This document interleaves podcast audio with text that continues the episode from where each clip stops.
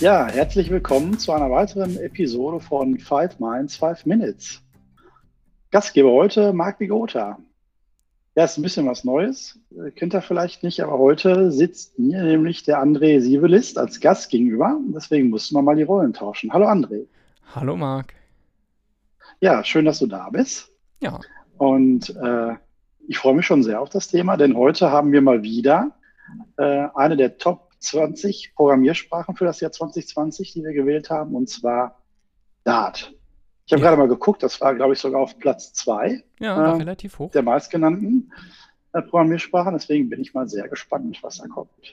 Ja, ich habe mich ein hm. wenig vorbereitet. das ist gut. Ja. Ähm, so, als, so als Einstieg äh, in so eine Programmiersprache frage ich mich ja immer, ähm, erstmal, wer hat die überhaupt gemacht? Und was ist so der Hintergrund? Warum ist da nochmal eine neue Programmiersprache auf den Markt gebracht worden? Kannst du da was zu sagen? Ja, also ähm, Google hat sich gedacht, wir brauchen eine Programmiersprache, die nativ auf den mobilen Endgeräten läuft und die halt einen sehr, sehr kurzen Programmierzyklus hat, also zwischen ähm, dem, was programmiert wird und dem, was dargestellt wird. Und dafür sind sie hingegangen und haben halt Dart entwickelt. Schon 2011 wurde die erste Vorabversion entwickelt und ähm, 2013 dann der erste Release. Ähm, was, was bei denen relativ interessant war, die haben sich eigentlich aber erst 2017, als dann ähm, Flutter als UI-Kit rausgekommen ist, erst wirklich äh, aktiviert und sind richtig äh, nach außen gegangen und haben dann mit richtige, ja, sagen wir mal, Anwendungen entwickelt, weil vorher war das immer so ein bisschen ein Nischenprodukt. Ah, okay. Ja, Flutter ist, glaube ich, ein ganz gutes Stichwort. Da gehen wir vielleicht äh, am Ende der Episode nochmal mhm. drauf ein. Ähm, aber vorher nochmal, was ist, was ist denn, was ist das denn jetzt für eine Programmiersprache? Dart. Genau. Also. also Dart ist eine objektorientierte Programmiersprache ähm, mit einer, mit der Möglichkeit, dynamisch oder ähm, option, also optional dynamisch oder halt fest typisiert zu programmieren. Also tatsächlich gibt es die Möglichkeit, dynamische ähm, Typen zu nutzen oder halt hart zu, ähm, also hart zu programmieren, die Typen, was halt ähm, zum einen halt für bestimmte Situationen sinnvoll ist. Ähm, Webprogrammierung zum Beispiel ähm, kann man da mit Dart dann halt entsprechend ähm, dynamisch machen.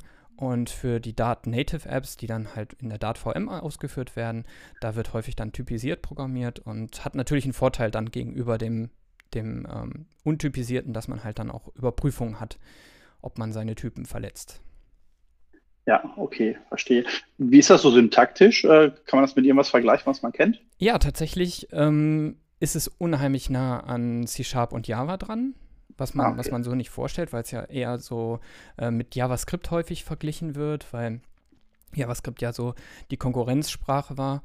Und ähm, ja, deswegen, da war halt die, die, der Vergleich kann, zieht, zieht man relativ häufig. Und der Vorteil von Dart ist halt, dass es einfach unheimlich viel schneller ist als JavaScript. Einfach weil es eine kompilierte Sprache ist, die halt ähm, sehr maschinennahen Code produziert. Ja, okay, verstehe. Ähm, es läuft aber auch, glaube ich, hast du ja gesagt, das ist für native Anwendungen. Das heißt, äh, direkt auf der, auf der Hardware oder könnte man das auch hm, es gibt ja so diese, diese Zwischenstufen, wo man dann äh, irgendwie browserbasiert das Ganze macht und das dann kapselt. Geht das damit auch oder ist das genau, also immer gibt, rein nativ? Genau, es gibt zwei Möglichkeiten. Einmal halt nativ Dart auszuführen. Das ist dann in der Dart VM.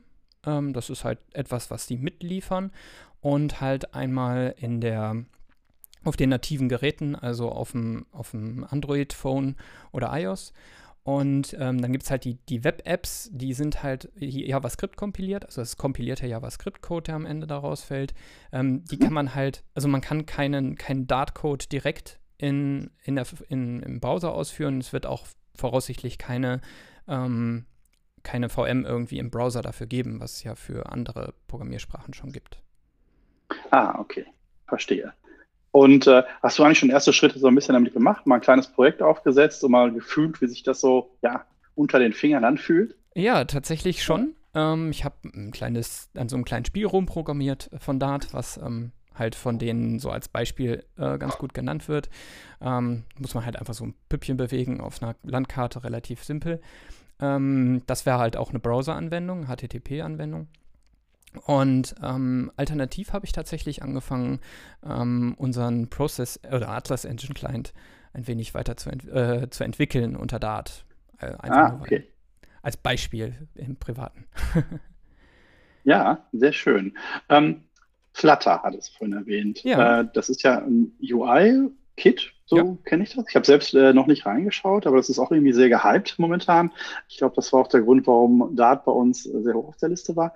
Hast du da auch schon die Chance gehabt, mal reinzuschauen und da kannst du auch ein paar Worte zu sagen? Ja, sehr gerne. Ähm, Flutter ist halt ähm, im Gegensatz zu vielen anderen Apps ist halt wirklich nativ auf verschiedenen ähm, ähm, basier auf verschiedenen Programmier E Oberflächen praktisch nutzbar. Also man kann es auf iOS, man kann es auf Android ähm, kompilieren und das funktioniert sehr nativ. Man kann ähm, Hot Reloads machen, das heißt, man sieht direkt, was man programmiert hat und ähm, in dem Moment, wo man die Datei speichert. Ähm, wenn man es aber dann releasen will, kompiliert man das zu einem fertigen Kompilat. Also das ist ein Vorteil, den halt die, die Programmiersprache Flutter dann in dem, äh, die Programmiersprache Dart dann in dem Moment wieder hinzugibt, dass es halt die Möglichkeit gibt, einmal just in time zu kompilieren und einmal halt ähm, daraus wirklich ein, ein ähm, kompiliertes, ähm, maschinennahes Produkt zu entwickeln. Und ähm, Flutter ist halt auch extrem schnell man kann damit sehr viele verschiedene UI-Komponenten programmieren. Also man kann entweder hingehen und halt so Widgets programmieren. Das sind halt die Main-Komponenten von, von, ähm, von dem Flutter-Framework. Oder man geht halt hin und malt direkt auf dem Canvas. Also man kann die direkt oh. auf dem Canvas designen praktisch. Okay, sehr spannend und interessant. Äh, ich gucke auf die Uhr. Ist ja. schon wieder soweit. Ja, ist schon. Ähm, ähm, ich freue mich echt, äh, die ganzen Programmiersprachen, die wir so vorgestellt haben in der letzten Zeit, auch langsam mal zu sehen. Leider ist uns mhm. ja so ein bisschen Corona in die Quere gekommen und deswegen hatten wir dann alles, was so mit Meetups zusammen hatte, äh, hing ja erstmal gecancelt. Ja. Aber ich glaube, wir werden recht bald ein erstes Meetup, nämlich ein Coding Dojo, mal wieder machen. Ne? Ja, Begrenzt cool. auf irgendwann so zehn Leute mit Hygiene- und Abstandsregeln, die wir dann machen. Aber ich glaube, wir werden das bald mal ins, ins Leben wieder rufen, dass das mal ein bisschen wieder vorangeht. Ja, Freue ich, mich sehr auf. Ich auch. ja. André, äh, vielen Dank für die Informationen über Dart und auch über Flutter. Sehr gerne. War sehr äh, informativ und hilfreich. Mhm. Ähm, dann möchte ich noch eine kleine Ankündigung machen, denn weil die Meetups ja gerade wegfallen und wir einen Sponsor haben, nämlich mit JetBrains, der uns immer gerne äh, mit Lizenzen versorgt, die wir dann an die Teilnehmer vergeben können. Ähm, mhm. Wollen wir das mal hier reinbringen. Ist aber kein großes Format, wie wir das verlosen. Ähm, ich sag mal so, wer bis Anfang September uns eine E-Mail schreibt, und zwar an Gewinnspiel at 5 Minds, kommt gleich auch noch in die Show Notes. Die E-Mail, falls es jetzt die falsche ist, dann kommt die richtige da rein. Äh, wer uns also als erster, das ist wichtig, als erster äh, eine E-Mail schreibt bis Anfang September, der soll eine Lizenz kriegen von JetBrains. Das ist äh, für alle IDEs äh, nutzbar, ein Jahr lang kostenlos. Immer eine gute Sache. Freue ich mich auch, dass wir da unterstützt werden. Und würde mich auch freuen, wenn der ein oder andere einfach mal nachfragt. Ja. Ja. Das war's. Übrigens eine Jubiläumsfolge heute, ne? 20. Echt? Boah. Das ist, ja, 20. Episode. Sehr schön. Ja, guck mal. Äh, und ich freue mich auf die nächsten, dann aber wieder mit André Siebelis am Mikrofon und als Gastgeber. Vielen Dank und ich freue mich eben auf das nächste Mal. Five Minds, Five Minutes. Tschüss. Tschüss.